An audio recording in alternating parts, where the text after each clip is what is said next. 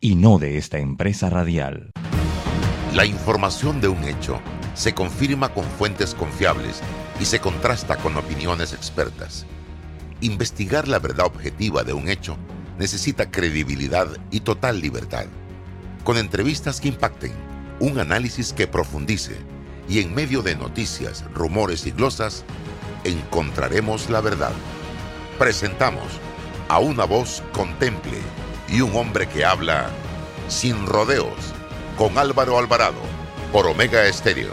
Bienvenidos. ¿Qué tal mis amigos? Tengan todos muy buenos días, bienvenidos. Estamos listos ya en la edición de hoy de Sin Rodeos a través de Omega Estéreo, total cobertura nacional. También nuestro programa usted lo puede ver en vivo en redes sociales, Instagram, en Facebook eh, y queda también eh, con video en el canal de YouTube para que lo puedan eh, ver a cualquier hora del día. Bien, hoy vamos a tener con nosotros durante este espacio a don Jimmy Papadimitrio, un estudioso de la política nacional e internacional, fue ministro de la presidencia ha estado asesorando campañas eh, y a candidatos, tanto nacional como internacionalmente. Eh, así que tiene un amplio panorama de lo que está pasando a nivel local y regional, por lo que es importante conocer sus puntos de vista y más en estos momentos cuando para mañana se espera eh, un mensaje a la nación del presidente de la República, Laurentino Cortizo, y que se ratifique ya oficialmente se haga el trámite para la elección de eh, Cristiano Adames como presidente de la Junta Directiva de la Asamblea Nacional de Diputados, que quiero empezar, eh, César, buenos días, con ese tema, porque ayer se dio eh, movimiento dentro de los partidos panameñistas y Partido Cambio Democrático. Un cambio democrático que verdaderamente es un partido, porque está partido en tres. Ahí estamos viendo a Yanivel Ábrego con su combo, de 14 diputados que son ellos, que han dicho que se van a apoyar la alianza de gobierno al señor eh, Cristiano Adames, pero siguen siendo oposición, dice. Eh, estoy viendo por otro lado al señor Rómulo Rux con un grupo de menor, inferior de diputados, que ha dicho con su junta directiva ayer que van con candidato propio el primero de julio en la Asamblea Nacional de Diputados y que no apoyan a la alianza de gobierno ni a los 14 diputados que eh, se han ido por la libre a apoyar a Cristiano Adames. Y hay otro grupo de diputados eh, que algunos estaban sentados ayer al lado de Yanivel, pero que realmente no son CD, sino que están apoyando a Ricardo Martinelli en realizando metas. Y lo han dicho públicamente. Entonces, por eso es que yo digo que esto es difícil de entender lo que está pasando en cambio democrático, estimados amigos. ¿Y qué va a pasar? Es lo más complicado todavía. Porque Rómulo Ruck dijo ayer aquí que las elecciones para convencionales son en el 2022 y que las elecciones de junta directiva en el 2023 y que él no se va del partido, va a pelear adentro, señoras y señores. Y lo otro en el partido panameñista que hasta ayer decidieron que van con candidato propio también mañana en la Asamblea Nacional de Diputados. Su bancada, que creo que la conforman 14 diputados, si mal no recuerdo. Así que esto es lo que está pasando en política en este momento. Y en el PRD hay una pelea de máscara contra cabellera espantosa. Usted ve a Vinicio Robinson pegándole al ministro de Salud, usted ve a Michel Don Sánchez Cárdenas, Ernesto Pérez Valladares pegándole al gobierno. Usted ve al señor Pineda pegándole a Michel Don, a Sánchez Cárdenas y al señor Pérez Valladares, a Vinicio respondiéndole a, Sánchez Cárdenas. Entonces, esto es verdaderamente un infierno lo que estamos viviendo en materia política en este país. Y la pregunta que yo le hago a todos ustedes, ¿quién está pensando en el país? En ese país que se está desmoronando lentamente si no tomamos las precauciones del caso. Señor César Ruilova. Buenos días, don Álvaro. Buenos días, Jimmy. Saludos. Mira, eh, ayer leí lastimosamente que falleció Delia Fiallo. Ella era la que hacía los guiones de las novelas, las telenovelas. Y, cubana venezolana. Exacto. Entonces, ella tiene aquí, tenía buenos guiones para, para montar una novela al estilo político de lo que está pasando aquí. fíjate Álvaro, que ante la falta de debate político de fondo, eh, eh, tenemos esto, ¿no? una, una disputa y, y, los argumentos de estos voceros, por lo menos cambio democrático, es, es que es mi competencia constitucional desde el Parlamento determinar y escoger la junta directiva. ¿Por quién? O sea, puras, puros criterios desde la forma y no desde el fondo. Y la directiva de cambio democrático, o, sea, ayer se sale y dice, nosotros tenemos un candidato, como si candidatizar al futuro presidente de la Asamblea es un tema de 24 horas, como si eso fuese una improvisación y no le importara al país no es un asunto de competencia formal o competencia constitucional. Es un asunto de fondo, de proyección política hacia futuro. si usted tiene un candidato como partido político, usted va proyectando a lo interno y a lo externo ese candidato, porque todos sabemos que el primero de julio hay que, hay que determinar cuál, cuál sería la dirección de la Asamblea Nacional. los argumentos de fondo son tristes, lamentables, para salir del paso, para argumentar algún grado de legitimidad desde la forma, pero no desde el fondo y no pensando, insisto, en la suerte del país, en la coyuntura que estamos viviendo y lo que nos merecemos institucionalmente. Es desastroso, es una novela, es cómico y bueno, aquí seguir sufriendo, don Álvaro. Don Jimmy Papá Dimitrio. Bueno, primero, Primero que todo, Álvaro, buenos días, muchas gracias por la invitación. Buenos días, César, buenos días a todos los que nos escuchan. Mira, yo creo que el que de al hierro vive, al hierro muere. Rómulo Rux llega a ser presidente de Cambio Democrático gracias a Yanivel Ábrego. Si no hubiera sido por Yanivel Ábrego, Rómulo Rux no hubiera llegado a la presidencia de Cambio Democrático. Y ellos dos, en contubernio, mientras Ricardo Martinelli estuvo preso en la cárcel en Miami, le arrebataron el partido. Y sin el poder poder, sin el poder correr, para nada, estando preso, le quitan el partido a Ricardo Martín. Entonces, yo creo que Yanivel pensaba que Rómulo iba a compartir el partido con ella y que iban a discutir las cosas y de repente Rómulo llegó y dijo, hey, yo soy el que mando. Me imagino que ella se dio cuenta de eso y dijo, hey, tú llegaste aquí por mí y te voy a quitar el partido y demostrando de que ella tiene 14 los 18 diputados y lo que tú dijiste al principio, Álvaro, de que tenías un Cheyo Galvez al lado de, de Yanivel en la, en la conferencia de prensa, da a entender básicamente que ella maneja prácticamente 15 a 16 diputados, no 14. Entonces, eso lo que me da a entender a mí es que ella ya domina, ella es la que maneja el partido. Ahora, ¿qué es lo que va a hacer Rómulo? Va a ser desafortunadamente un show de tercera monta de, de, de un circo eh, que va a salir totalmente desprestigiado porque a él no le va a poder quitar el partido a Yanivel. Yanivel es la que va a tener el, el, el, el, liderazgo de cambio democrático y Rómulo va a tener que ver qué es lo que va a hacer. Porque la pelea de una, una, una contienda de campaña interna es totalmente diferente a una contienda general o las elecciones generales. Entonces, él está en una encrucijada porque él llegó de segundo lugar. O sea, no hay que perder eso de vista. Y llegó de segundo lugar gracias al apoyo de Ricardo Martinelli. Y ahí es donde Rómulo Rux se equivoca. Él continúa pensando que él es el que tenía los votos y que a base de él fue que él llegó a ese segundo lugar con Casís. Eso no es así. Eso es totalmente falso. Ese es un mundo de fantasía en el que él vive. Él llegó donde él llegó gracias a Ricardo Martinelli. Y Ricardo Martinelli contó y que le arrebataron el partido, tanto Yanivel como Rómulo, lo apoya, el tipo llega casi a ganar gracias a los spots esos de televisión que tú viste que decían, con el, eh, llamando del Renacer, el teléfono público del Renacer, apoyando a Rómulo Rux. Gracias a eso es que Rómulo Rux se dispara por el apoyo a Ricardo Martinelli. Ahora lo que estamos viendo es que Yanivel le está haciendo a Rómulo Rux lo que Rómulo Rux y Yanivel hicieron a Ricardo Martinelli. Así que la historia básicamente se repite.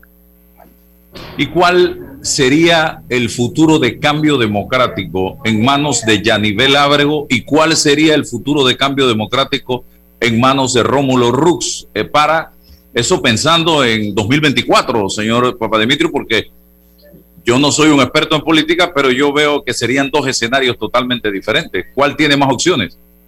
Digo, de, de ganar la presidencia, creo que Rómulo Rux tiene un caudal de voto yo no veo a Yanivel Ábrego corriendo para presidenta del país por cambio democrático. ella puede tener sus aspiraciones, pero yo le veo mucho más chance a un Rómulo Rux.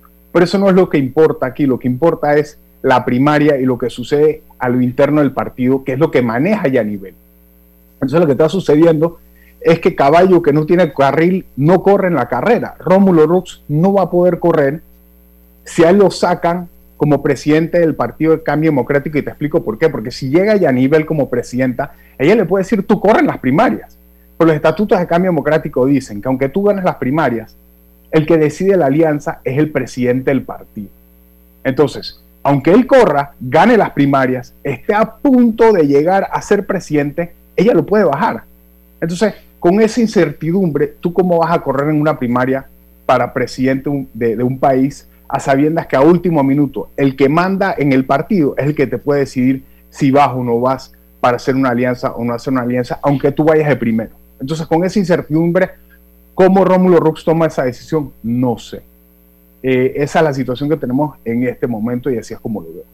Pero, ¿cuál de las dos opciones tiene más posibilidades de una candidatura presidencial, de ir a la cabeza? ¿La de Yanivel siendo presidenta de Cambio Democrático o la de Rómulo siendo presidente de Cambio Democrático? 100% Rómulo. 100% Rómulo. Rómulo tiene mucho más opciones. Rómulo llegó de segundo lugar yo no, yo no te voy a, yo no me voy a poner aquí a negar lo que es una realidad. O sea, ya a nivel lo que tiene es el apoyo del partido y tiene el apoyo de la gente, de, los convencionales para ganar la, presidencia y probablemente y, ser y tener el liderazgo, pero cambio democrático con un liderazgo y a nivel ábrico va a ser un Molirena 2. O sea, cambio democrático es Ricardo Martinelli. Ricardo Martinelli vio este escenario que iba a suceder, me imagino en su debido momento, y él vio lo que iba a suceder y dijo, ¿sabes qué? Yo mejor voy a armar otro partido porque esta mujer me puede quitar el partido a mí. Si a mí lo quitaron una vez, me lo van a quitar dos veces. Y él muy inteligentemente lo que dijo fue, no, no, no, no, deja esto. Y es su bebé, él creó ese niño. Cambio democrático es Ricardo Martinelli. O él lo que decía es, él se despojó de sus intereses, dejó el partido y dijo, mis intereses para correr como presidente del país son más grandes y yo sé que me van a tener a mí sometido bajo cambio democrático. O sea, se cortó el, cordón umbilical de su bebé, que es cambio democrático, y se fue armar un nuevo partido que se llama Realizando Metas, y ha dejado esta golpiza que se están dando entre uno y el otro porque él vio que eso iba a suceder. ¿Y qué es lo que va a pasar con Cambio Democrático? Cambio Democrático no va a ser un partido sin Ricardo Martinelli cambio democrático va a terminar siendo, si Rómulo Rux se sale y no lleva chance para correr, cambio democrático para las próximas elecciones va a ser un Molirena 2. Jimmy, ayer, ayer estuvo, estuvimos aquí con Rómulo y, él hizo una reflexión que a mí me dejó pensando. Esos 40 mil votos que me hicieron falta no llegaron de las mismas huestes de cambio democrático, de los propios, de los propios fundadores. Esa gente me, tácitamente dijo, me traicionó, no votó por mí. Ahí, ahí estuvieron los, los, los 40 mil votos. ¿Tú, compartes eso? No, no, no, no, no. Yo, yo, Rómulo no entiende ni por qué ganó. O sea, Rómulo, Rómulo, Rómulo, si tú te vas dando cuenta, Rómulo la razón que llegó a hacer lo que llegó a hacer fue porque él tenía la bandera de cambio democrático. Y si tú ves cómo empieza esa campaña política, empezó mal. Rómulo mandó a hacer banderas que decían Rómulo Rux y no decían cambio democrático la gente lo que iba a votar era por el anhelo del gobierno de Ricardo Martinelli, que era cambio democrático. O sea, la gente lo que quería era a cambio democrático. A la gente no le importaba que cambio democrático estaba liderado por Rómulo Rux, lo que querían era cambio democrático. Rómulo Rux no entendió eso desde un principio y por eso mandó a hacer todas las banderas que mandó a hacer al principio y le regalaba a la gente. Eran, decían Rómulo Rux presidente. Y la gente le decía, yo no quiero esa bandera, dame una bandera del partido, yo quiero una bandera de cambio democrático. Jimmy, tú eres consultor político y, eh, dos preguntas. A ver, ¿quién, ¿quién manda en un partido? ¿El que tiene la chequera o el que tiene eh, coyunturalmente los votos? Hablando de, Rómulo, tiene la chequera del partido y a nivel tiene la popularidad, el carisma, el nivel Pero al final, ¿quién queda mandando con todo este, este tema de clientelismo que tenemos? Uno. Y lo otro es, si yo capto tu idea, pero... Espérate, espérate, espérate. Ahí hay dos chequeras, no te confundas. No, yo estoy hablando, no, no, porque yo estoy hablando de la chequera oficial, don Álvaro, la chequera oficial. las otras eh, entramos en, cuanto es. hay mucho dinero en este momento. Pero vamos a hablar de la oficial. hablo de la oficial. Y lo otro es, yo puedo compartir eso contigo de que el cambio democrático es Ricardo, pero, pero el PRD era Torrijos. Y, se ha ido mimetizando con, con un proceso de liderazgo eh, dinámico y, tal. Y ahora Torrijos, perfecto, pues una, una pero es, eh, puede pasar que, que se vayan vayan sumando liderazgos y que, y que vayan sumando gente y qué sé yo. No, es 2 más 2, 4, no, no sé, Jimmy, con cambio democrático y Martinelli al decir que, que el cambio democrático es Martinelli. Sí, lo, lo, que sucede es que Torrijos está muerto. Y Torrijos se mantuvo en el PRD hasta que murió. O mantuvo esa estructura como su partido. Y él murió como el líder de ese partido. Lo que tenemos en esta situación es que Ricardo Martinelli está vivo. Y Ricardo Martínez lo que está haciendo es, toda la gente que me apoya a mí, nos vamos para acá. Entonces, hay una situación totalmente diferente a lo que pasó con Torrijos con lo que está pasando con Ricardo Martínez. Ricardo Martinelli lo que dijo fue, hey, a mí ya me metieron la yuca una vez, no me la van a meter dos veces, todo el mundo que se quiere conmigo, váyanse conmigo. Y se está llevando mucha de la gente del partido, que en su momento era gente de peso de cambio democrático, se está yendo con realizando metas. Es la otra pregunta que tú hiciste excelente pregunta. Pero todo depende si el que tiene la chequera va a soltar la plata viendo la situación en la que está. Porque si yo estoy viendo que 15 o 16 de los diputados, que son los que jalan los votos, en una primaria están en contra mía, yo quiero ver si Rómulo va a rayar ese cheque o no. Porque él va a tener que meterse la mano en el bolsillo. Y el que va a decir, va a llegar a un acuerdo con Yanivel. Ah, no, mira, sabes que yo te voy a dejar a ti correr, ser presidente del partido yo voy a correr una primaria. Tú te correrías una primaria a sabiendas que los estatutos dicen que ella es la que decide. Tú meterías esa plata en esa, en esa carrera. O sea, hay muchas cosas que él tiene que sopesar. Yo estoy conversando con una gente ayer y le digo, sería muy interesante si Ricardo Martinelli recoge a Rómulo Ruxen realizando metas. Que eso sería algo que todo el mundo diría que no, porque lo ha traicionado. Pero Ricardo tiene historia de gente que lo ha traicionado, que él la ha recogido. Y uno de los pocos vehículos que le va a quedar a, Rómulo es o correr independiente, siento yo cómo van las cosas, viendo que, eh, que Rómulo pierda el partido. Luego que él va a pensar que va a correr para independiente, uno o dos, irse a alianza con Ricardo Martínez. Y se han quedado casi 300 mil miembros en, cambio democrático, pese a que existe RM. ¿Y qué, cuál es la lógica de eso? Eh, va sangrando, va sangrando. En el momento que se den cuenta de que no tienen un caballo propio eh, para la presidencial, si Yanivel se lleva el partido, la gente se va a ir porque la gente quiere apostar a ganador. Ellos no van a apostar para un grupo, ellos van a apostar para, para, para sacar un puesto en el gobierno. ¿Y quién es la persona que le puede ofrecer eso? ¿Qué le puede dar eso? ¿Qué liderazgo le puede ofrecer eso? Si ven a Ricardo Martinelli como una opción, se van a ir con Ricardo Martinelli. Si es que él es una opción. Todavía no sabemos qué es lo que va a salir con eso.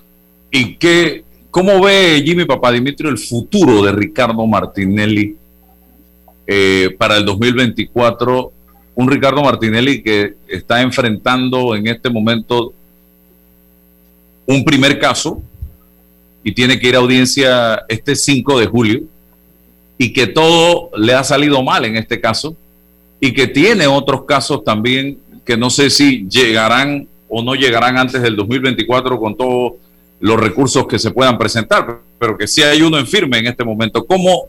Y encima sus hijos detenidos en Guatemala, con posibilidades ya pronto de ser llevados a Estados Unidos. Eh, una situación sumamente complicada jurídicamente eh, para Ricardo Martinelli. ¿Cómo lo ve usted? 100% de acuerdo contigo, Álvaro. Yo lo veo igualito que tú.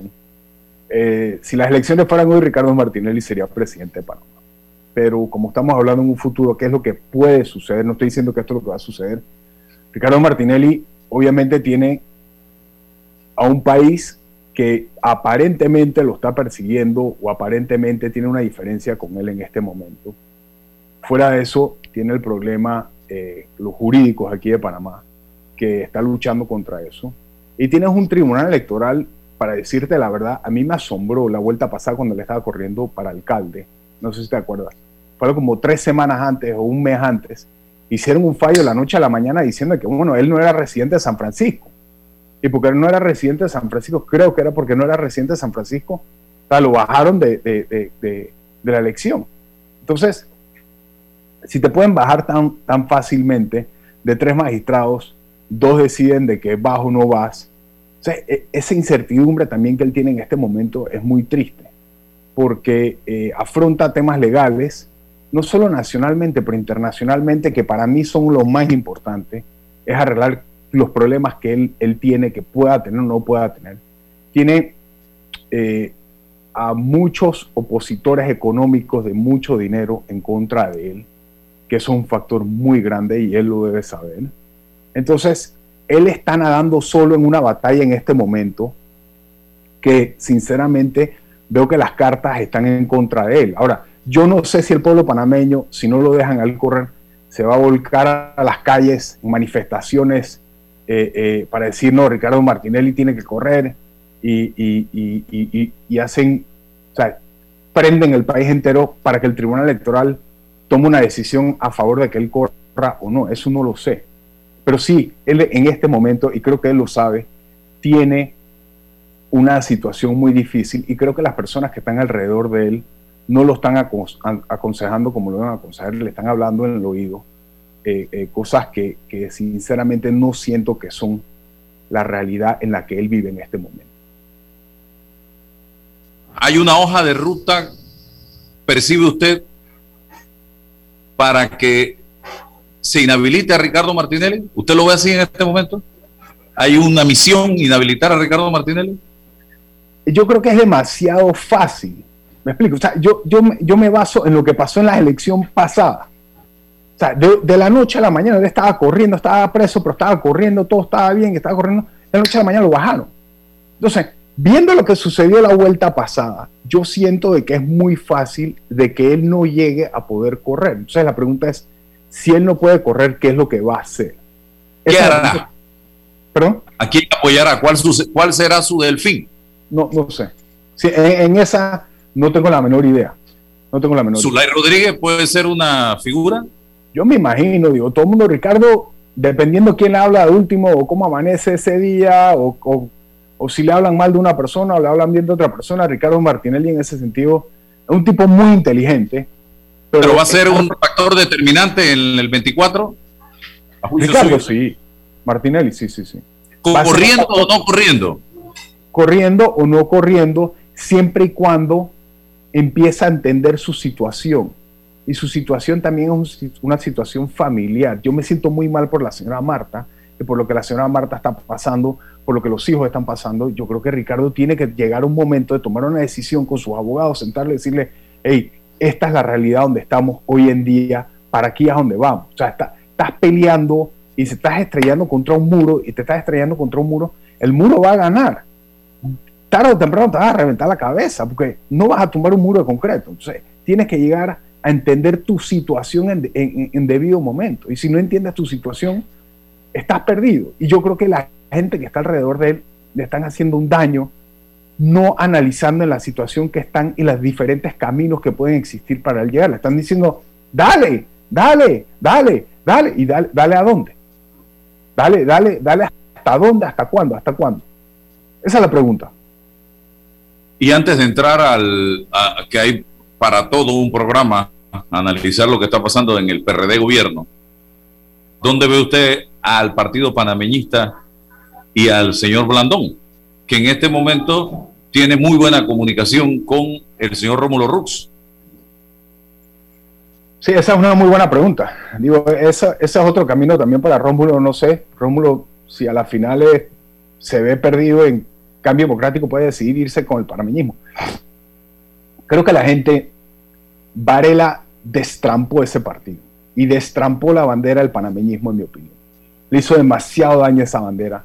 El país pudo haber crecido, el país pudo haber surgido, muchas cosas buenas pudieron haber salido, el panameñismo pudo haber sido un partido sólido y le pudo haber pasado la batuta a, José, Isabel, Blandón de una forma que quedara bien. Pero han quedado desprestigiados, han quedado como unos perseguidores, ha quedado con una situación eh, desafortunada que yo creo que en los últimos cinco años del panameñismo le ha hecho demasiado daño al partido, mucho peor de lo que le hizo Mireya Moscoso al, al partido panameño. Jimmy, quiero recordar porque la figura de Ricardo Martinelli es muy interesante en la política nacional. Y, y no sé si, si tú lograste medir la, la, los dos primeros intentos de Ricardo para llegar a la presidencia, sus negativos, eh, eh, y versus los negativos que pueda tener hoy en día y los negativos de peso, ¿no? Eh, porque estoy rodeado de abogados, pero los abogados son expertos jurídicos, no políticos. No sé de quién está rodeado Ricardo Martinelli hoy desde la perspectiva de la asesoría política, desde la estrategia política. ¿Tienes alguna lectura sobre eso? Sí, yo, mira, Ricardo Martinelli, haga lo que haga. Llega un momento, Ricardo Martinelli tiene un sólido voto. No importa lo que haga. Se puede quitar los pantalones y enseñar el culo y no va a variar un voto. O sea, él, él no se va a mover. Él tiene un caudal de voto sólido que no importa lo que Ricardo Martinelli haga, es de él. Él se lo ganó. Está blindado. ¿Cómo? Está blindado. Está blindado. Eso es de él. No importa que lo que le digan, lo que le hagan, él ya no va a bajar. Eso es de él. Entonces, no importa quién lo asesore, no importa que no lo asesoren, eso ya es de él. El pueblo ya dice, ese es mi presidente. Parte del pueblo, no todo el pueblo. Bajarlo de ahí es extremadamente difícil, no importa lo que haga Ricardo Martinelli, porque la gente lo que anhela son los años de bonanza económica que hubieron durante la época del gobierno de Ricardo Martinelli. Eso es lo que la gente quiere y eso es lo que la gente espera. Y creen que si Ricardo Martinelli vuelve a ser presidente, Ricardo Martinelli va a volver a hacer esa bonanza y la gente va a tener ese dinero que tenía en la cartera y en el bolsillo. Entonces, eso es lo que la gente espera de que vuelva Ricardo Martinelli para poder lograr tener eh, esa bonanza económica que tenía la familia y aquí, aquí en Panamá había una gran cantidad de dinero. Eh, ¿Quién lo asesora? No importa. ¿Qué, ¿Qué, le dicen? No importa. Eso ya es de él. Es de él. No importa la persona que está al lado de él o que no está al lado de él, o que lo llama o el que le dice, eso ya es de él y eso no se lo quita nadie ni se lo da nadie. Bien, Lombana, en este escenario, en este eh, cuadro o juego de ajedrez, ¿es un peón? ¿Es un rey? ¿Es la reina? ¿Qué es? Digo, Lombana se está moviendo. Estas últimas dos semanas, Lombana bajó un poco el discurso porque tenía un discurso demasiado agresivo y estaba rayando al uñañeco. Lleva como un mes atrás, estaba como que todo era crítica, crítica, crítica, crítica, crítica, crítica. Y él se, no sé si él se dio cuenta, un asesor de él se dio cuenta, pero no, no sé si te diste cuenta que él bajó un poco la retórica y se, y se apartó un poco de los medios de comunicación y dejó de tuitear de cada cosa, porque estaba tuiteando dos, tres veces al día cosas en contra de este gobierno. Y él, él se ha echado para atrás un poquitito, dejó que la gente respire un poco y ha empezado otra vez y está tomando la batuta en ciertos temas y está demostrando algo de caudal político y está demostrando que es una opción para aquellas personas que pueden ser que estén cansadas del, del, de la política tradicional. Eso es lo que estamos viendo en este, en este momento. ¿Qué es lo que va a pasar en un futuro con él? No sé. Eh, pero en este momento él está empezando a aprovechar un poco las situaciones que se están dando en el, en, en, en, en el país. ¿Usted qué piensa de lo que ha pasado desde el 1 de julio 2019 hasta la fecha, dos años, en el PRD? Usted por su mente pasó que iba a haber todo este espectáculo circense que se ha dado a lo interno del partido de gobierno? No, para nada. Yo nunca pensé que esto iba a suceder, pero creo que hay, hay una batalla generacional. Creo que se está dando una batalla generacional entre los viejos dinosaurios del PRD que quieren mantenerse en el poder y los nuevos del PRD. Y creo que mucha gente subestimó a Gaby Carrizo y yo me incluyo en una de esas personas. Yo no lo veía con alguien que tenía el bate o el liderazgo para echar esto hacia adelante o para poder tratar de tomarse el partido. Y es una pelea generacional que creo que estamos viendo dentro del PRD. Y tú sabes que el PRD es un partido muy, cerrado, que maneja las cosas muy cerradas, pero abiertamente se nota una pugna entre Gaby Carrizo y Pedro Miguel González. O sea, que un Gaby Carrizo que es alguien nuevo en la política que está llegando, eh, que se afronte o se está afrontando a estos dinosaurios, a estas personas de peso que tienen madera. Y el pelado hasta ahora ha demostrado que tiene, tiene lo suyo y se está parando firme eh, contra varios de estos dinosaurios que lo están atacando, que me imagino que día a día lo quieren golpear y lo quieren eh, destruir. Y se ha mantenido firme y, y yo nunca le di el, crédito adecuado, pero estoy viendo que se está manteniendo en una posición. Y algo que tiene Gaby, que, que, no ha tenido ni yo ni ninguno otro de los ministros de la presidencia, es que él tiene el apoyo, eh, no debería decir eso, pero él sí tiene 100% el apoyo del presidente de Nito Cortizo. Por primera vez tenemos... usted, no lo, usted no lo tuvo, usted no tuvo, ese, usted no tuvo ese apoyo. Ricardo siempre tuvo el, el pensamiento que él iba a volver a correr. Él nunca pensó en tener un delfín o tener alguien que, que fuera alguien que lo siguiera adelante o que, o que llevara la batuta de su gobierno. Él siempre pensó, bueno, van a pasar cinco años y después vuelvo yo a ser presidente. Creo que en su debido momento fue Juan Carlos Varela. Él lo pensó, creo que en su debido momento, él pensó pasarle la batuta a Juan Carlos Varela, pero pasaron, eh, eso es para otro programa, mucho más adelante si tú quieres discutir qué fue lo que sucedió entre Ricardo Martínez y Juan Carlos Varela. Pero yo creo que llegó un momento que pensó que Varela iba a ser su delfín, no se dio y entonces ya él decidió, bueno, paso para ganar en, esta vuelta. Gaby Carrizo tiene eh, la suerte de que Nito Cortizo lo apoya 100% a él. O sea, Nito Cortizo le ha sido leal, Nito Cortizo es una persona que lo ha respaldado, Nito Cortizo nunca lo ha abandonado y Nito Cortizo apoya a Gaby Carrizo y se nota leguas, algo que ninguno de los otros, ninguno de los otros presidentes han hecho con su ministro de la presidencia, pues si te pones a ver, todos, no importa, todos de Gendara han tenido la aspiración otra vez de correr para presidente y nunca ha querido que nadie les tenga la nunca nadie les haga la sombra al presidente. Este presidente por lo menos ha demostrado de que apoya 100% a, a, su ¿Y qué va a pasar en el PRD en sus internas? ¿Será Gaby Carrizo el secretario general y luego candidato presidencial? ¿Tiene el PRD opciones de repetir en el 2024? Ustedes, de su perspectiva como analista.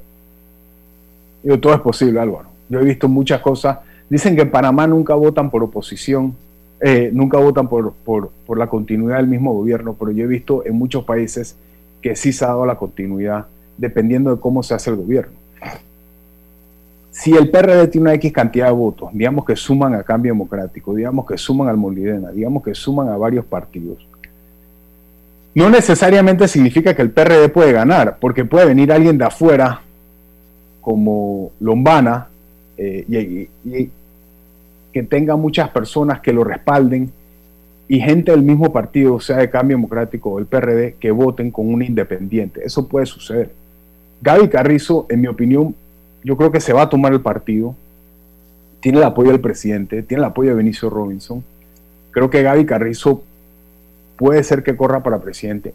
Si corre, tiene chance para, correr, eh, para ganar a la presidencia. Tiene una batalla muy difícil muy difícil porque va a ser el estado anímico en el que está el país.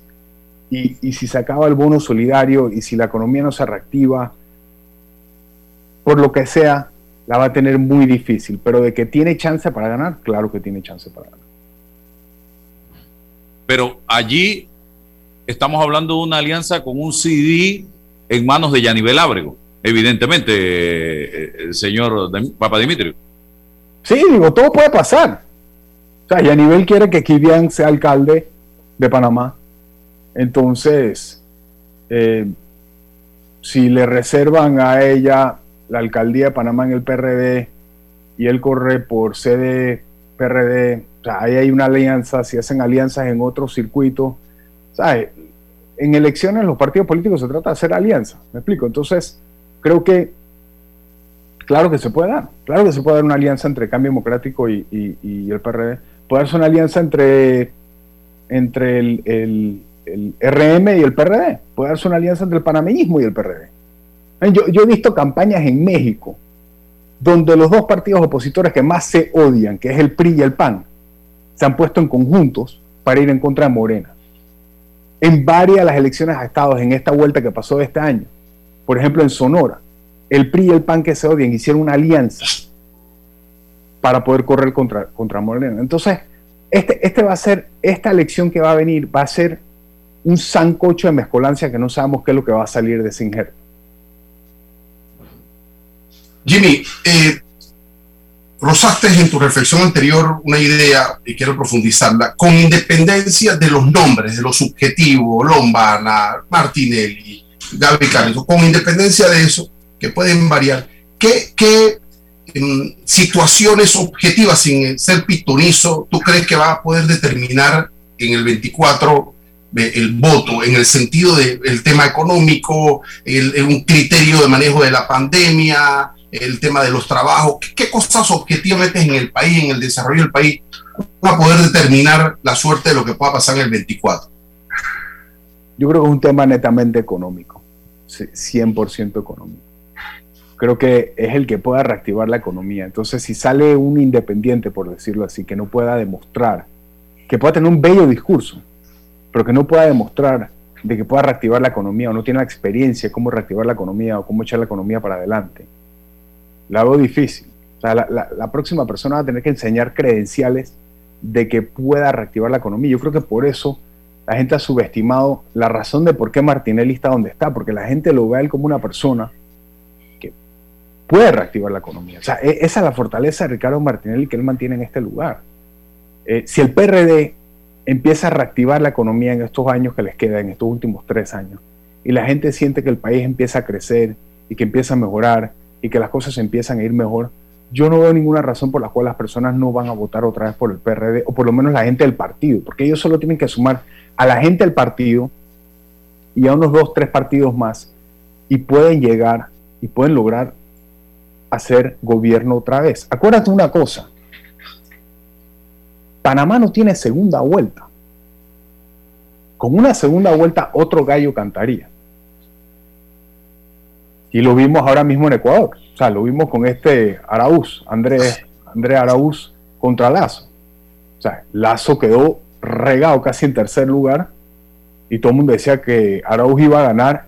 Cuando se dio la segunda vuelta, gana Lazo. Lo mismo está pasando en el Perú.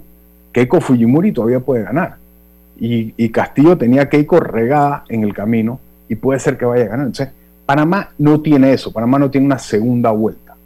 Entonces, como Panamá no tiene una segunda vuelta, existe una gran probabilidad de que el PRD pueda ganar otra vez si hace las cosas bien, si comunica las cosas un poco mejor, eh, si hacen las alianzas que tienen que hacer. Creo que el PRD tiene un chance y también creo que un independiente tiene un chance. No veo al panameñismo en este momento llevar eh, eh, algún chance para ganar las elecciones.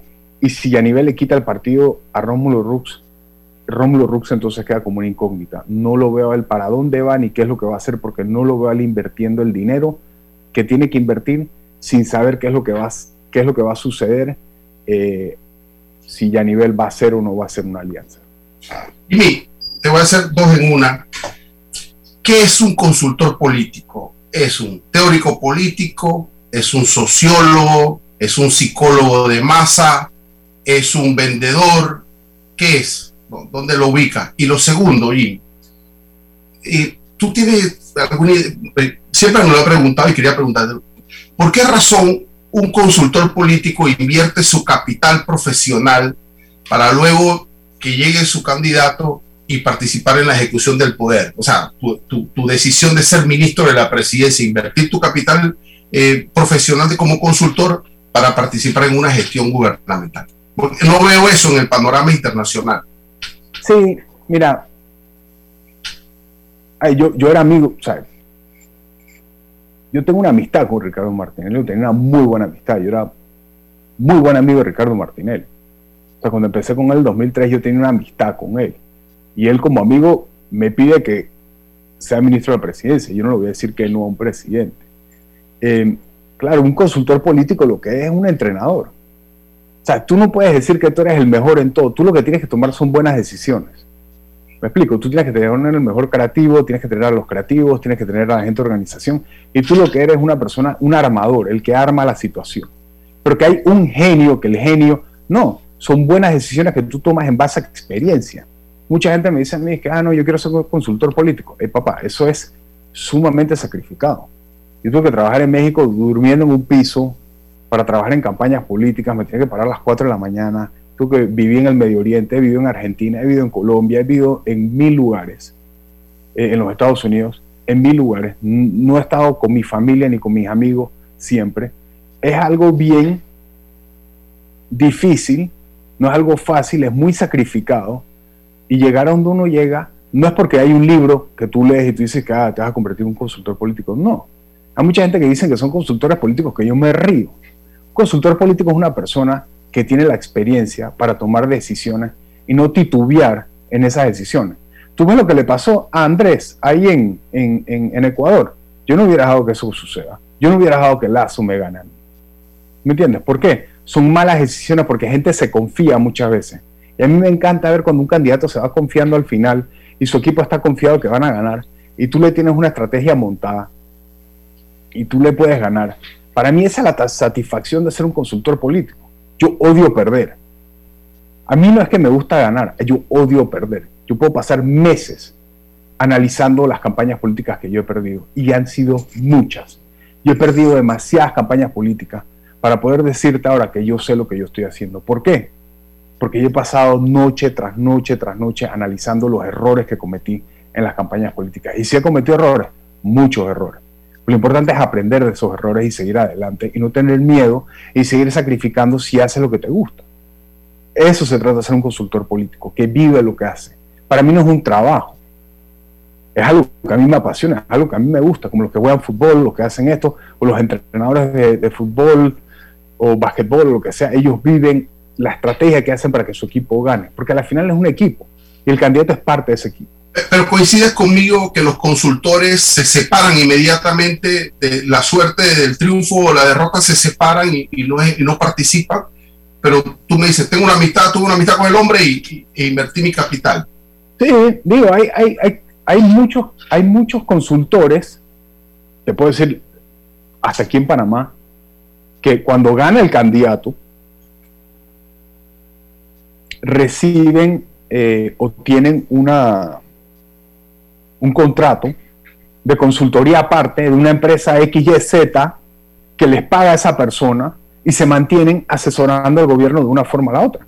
Que es algo que yo muy fácilmente puedo haber hecho, Ricardo Martinelli no, me hubiera dicho que no. O sea, yo fácilmente hubiera abierto compañía ABC SA, le digo, hey, gírame ahí, me gira y yo me mantengo eh, eh, eh, apoyándolo como un consultor político o como un consultor, un asesor de gobierno, pero lo decía hacer abiertamente.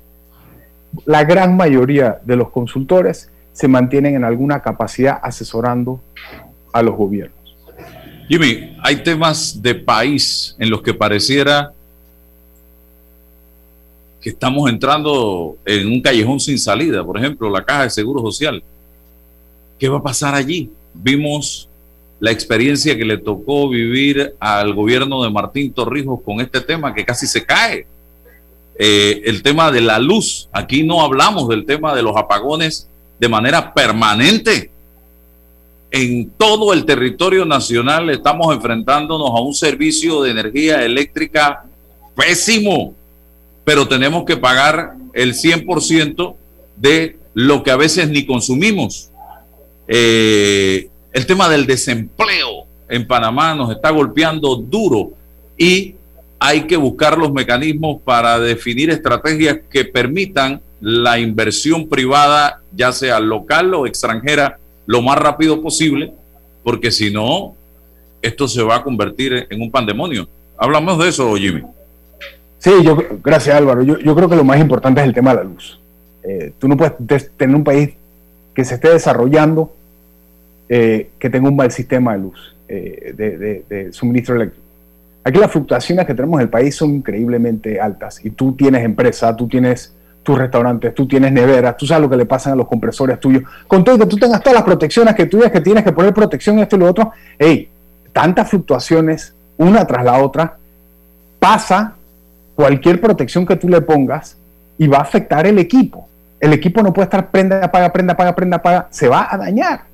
Entonces, ¿tú cómo esperas tener una, Y, y para acabar tenemos la electricidad más cara del mundo. Entonces, ¿cómo vamos a ser competitivos nosotros para poder producir si tenemos uno de los suministros más importantes para poder tener los compresores andando, para poder tener los sistemas de refrigeración, para, poder tener cualquier sistema eléctrico andando, cuando uno tiene fluctuaciones, dos, es carísima y mala el suministro, y tres, donde tú no pagas, de una vez están con el alicate listo para cortarte la luz.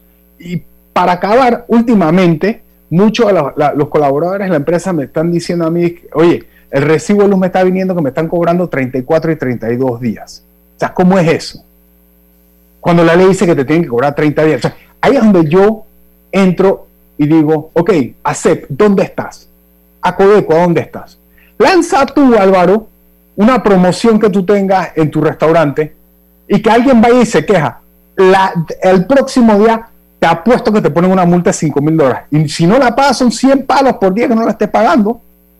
Sea, hay muchos lugares que tienen problemas en Acodeco en este momento, que les están cayendo encima. Ah, no, pero Natur ya hace lo que le da la gana. Y ya los han sacado a varios países y lo que están haciendo es vendiendo, haciendo lo que les da la gana. Y eso no puede ser en un país serio, eso no puede suceder. Y ojo, no estoy criticando al gobierno actual. Esto viene de hace rato. Y también alguien me escribió a mí por, por Twitter. Esto también pasaba en el gobierno de Ricardo Martinelli. Totalmente cierto. Pasaba en el gobierno de Ricardo Martinelli. Si hay una concesión que a mí me gustaría revisar o que se revise en este país, es esa.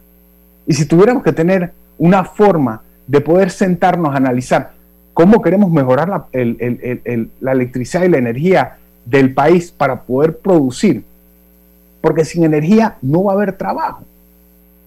O sea, si tú no puedes producir, tú no puedes ser competitivo a nivel internacional, no vas a poder generar trabajo.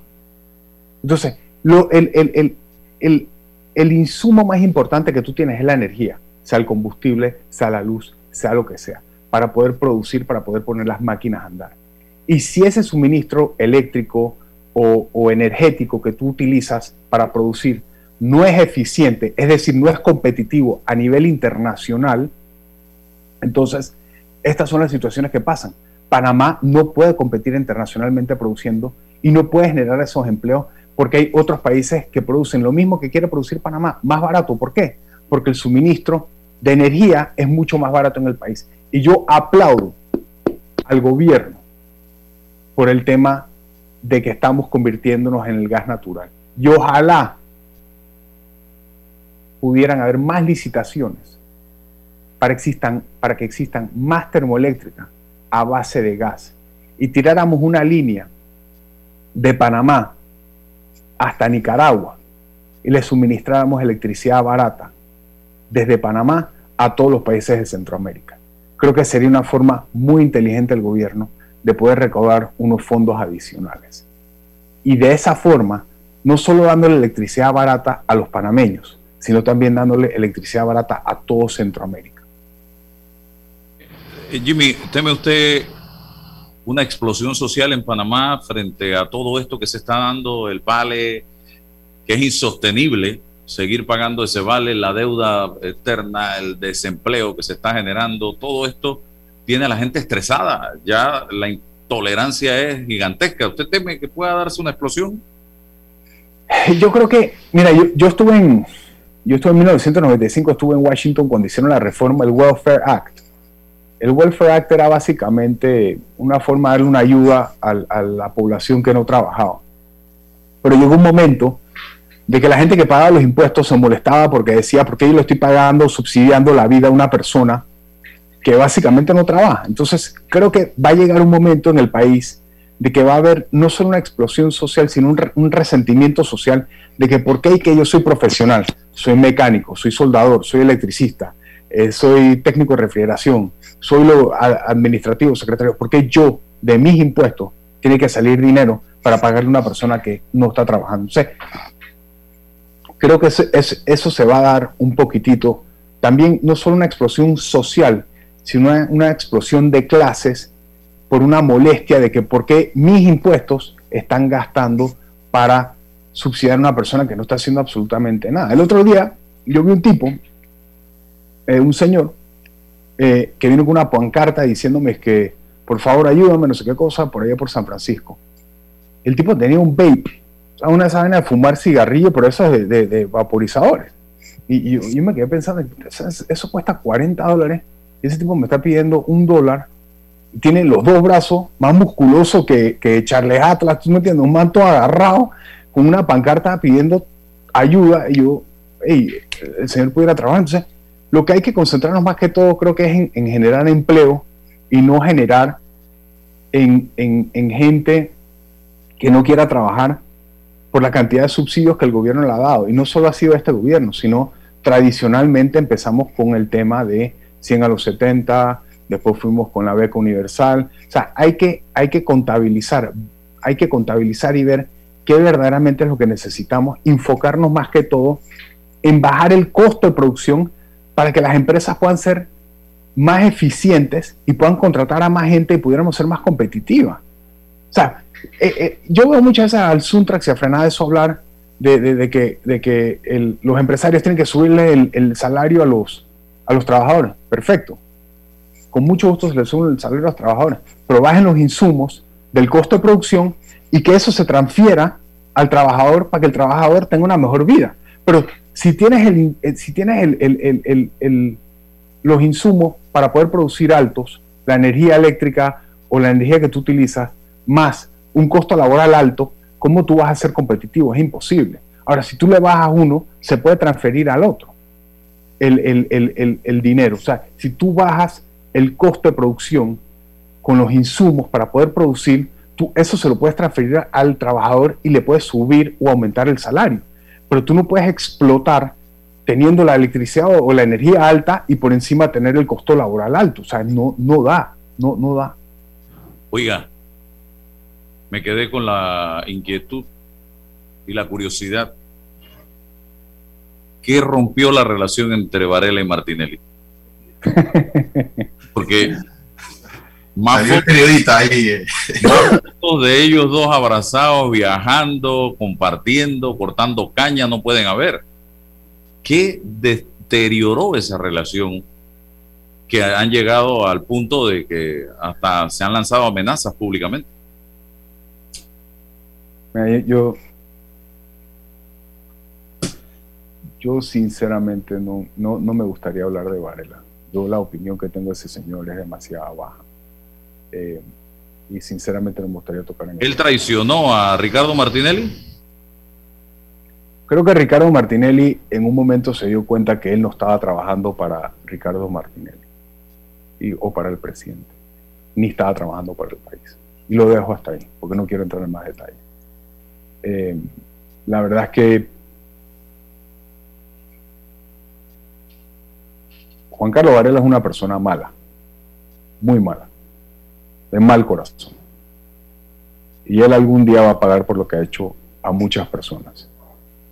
Y toda la hipocresía y todas las mentiras y todo lo que él ha hecho, algún día se le va a devolver. Usted trabajó con él, usted lo ayudó en un momento dado, así que tiene sustento para ese argumento que está planteando. Es una mala persona. Una mala persona, tiene un mal corazón y, desafortunadamente se escude, se escuda detrás de el Papa y de Dios. Yo creo que todo eso se le va a devolver en algún momento, sinceramente. Eh, es muy lamentable. Eh, eh, el, ¿Arrastró el país a una venganza a juicio suyo? Sí, yo, yo, sabes que yo estaba viendo el programa ese de está creo que en Netflix o en Amazon Prime, que caiga quien caiga, caiga quien caiga. No sé si te acuerdas que Varela empezó con ese tilintilín de caiga quien caiga, caiga quien caiga. En el programa ese, Ugas, el, el procurador que nombran, él empieza, lo nombra Fujimori. Y él empieza investigando, es al gobierno de Fujimori, a Montesinos. Y de ahí empieza a investigar a otros personajes dentro del gobierno de Fujimori y de Fujimori. Varela le dio claras instrucciones a Kenia y a los fiscales de solamente investigar al gobierno de Ricardo Martinelli. y encontrar lo que sea en contra del gobierno de Ricardo Martínez.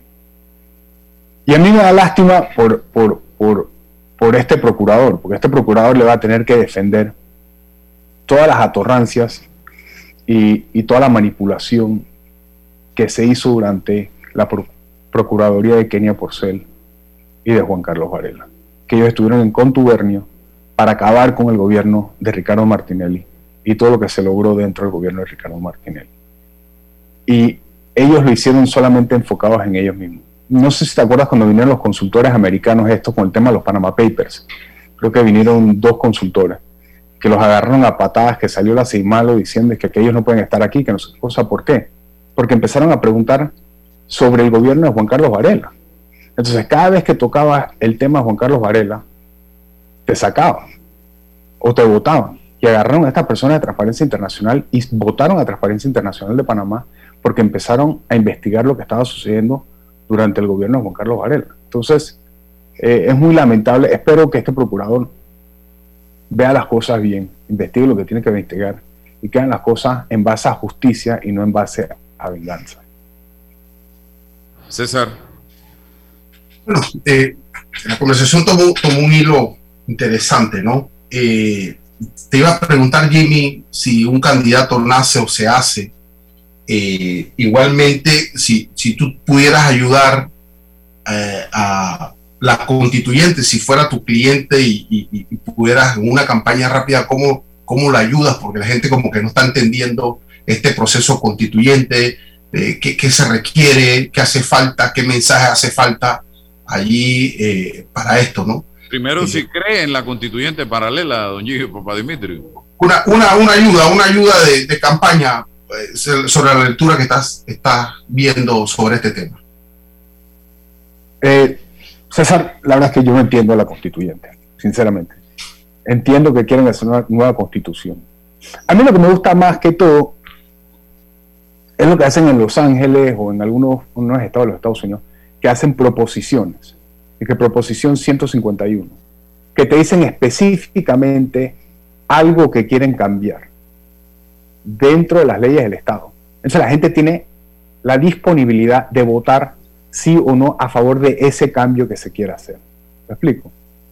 Em, y lo hacen durante las elecciones.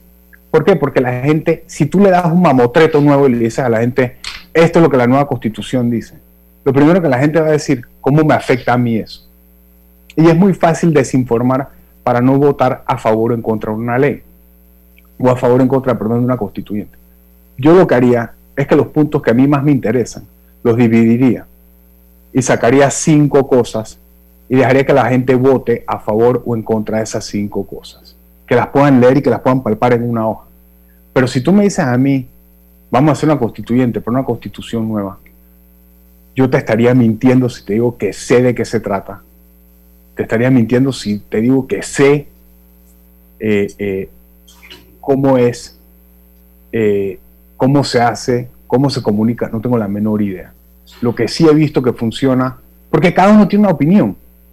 Entonces, están diciendo que los que van a poner a, los, a, los de la constituyente, que van a escribir la constituyente, son los diputados, y los diputados, como eso que hacen? O sea, han hecho un mamotreto de estas cosas, en vez de agarrar cinco puntos como las proposiciones que hacen en los Estados Unidos, dicen, ok, hay cinco, hay cinco proposiciones, ¿cómo vas a votar en proposición 1, proposición 2, 3, 4, 5?